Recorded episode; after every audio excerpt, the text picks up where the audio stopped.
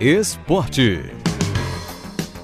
Boa tarde, Renato. A primeira fase do Baianão está chegando ao final e a última rodada promete ser tensa. Os resultados da oitava rodada deixaram o G4 praticamente montado. Dois times já estão classificados. O Bahia, que inclusive garantiu a primeira colocação e vantagem nas semifinais, e a Juazeirense. O Jacuipense está com o pé lá, né? Só perde a vaga por milagre. Quatro times ainda buscam classificação. O Barcelona de Léus enfrenta amanhã à noite o Jacobinense. Caso vença, ultrapassa o Vitória, quinto colocado, e cria imensa expectativa para a rodada final, quando os times se enfrentam no Barradão. A última rodada acontece no domingo após o Carnaval. Todos os jogos no mesmo horário. Um time já foi rebaixado o Doce Mel, que perdeu sábado para o Bahia, e a outra vaga pode ser decidida entre o Jacobinense e Barcelona de Léus, que se enfrentam amanhã à noite, estão entre a Cruz e a Espada, o Céu e o Inferno, e o bicampeão baiano Atlético de Alagoinhas. No final de semana foram quatro jogos. Começou com o Bahia, usando um time mesclando reservas, atletas do sub-20 e do sub-17, vencendo e rebaixando o Doce Mel por 1 a 0.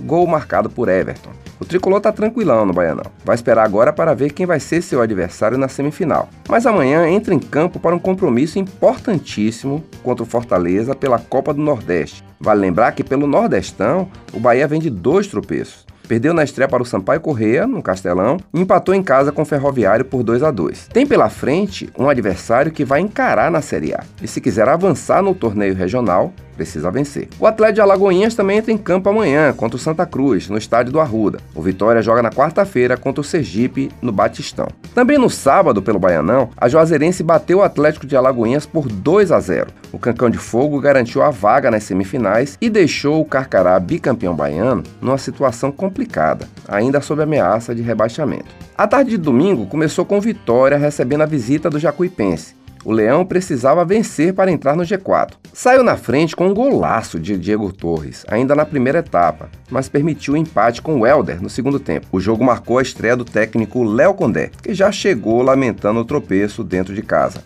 Primeiro a gente lamenta muito o resultado, né? A expectativa de todos aqui era de conseguir conseguir uma vitória, né?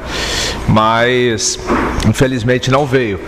Ah, no meu entendimento, a gente fez um bom primeiro tempo, com um bom volume de jogo, né, pressionando a equipe deles e, ao mesmo tempo, tirando a principal jogada deles, que era o contra-ataque. Então, nossa linha de defesa teve uma postura muito boa, setor de meia ali, principalmente com o Léo e o Rodrigo Andrade, o GG vindo por dentro também, aproximando do Torres.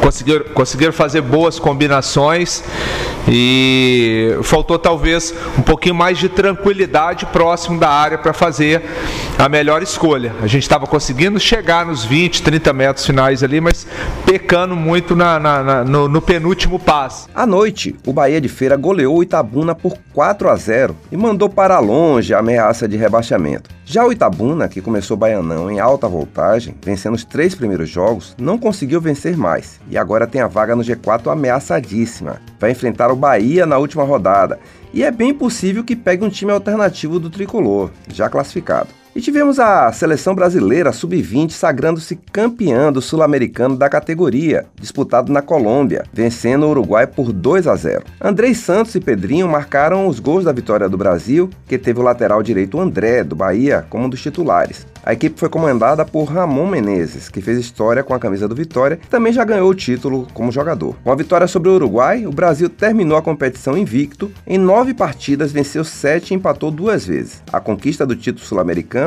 garantiu ao Brasil a vaga para a disputa da Copa do Mundo Sub-20 na Indonésia em maio. É isso. Boa tarde, gente.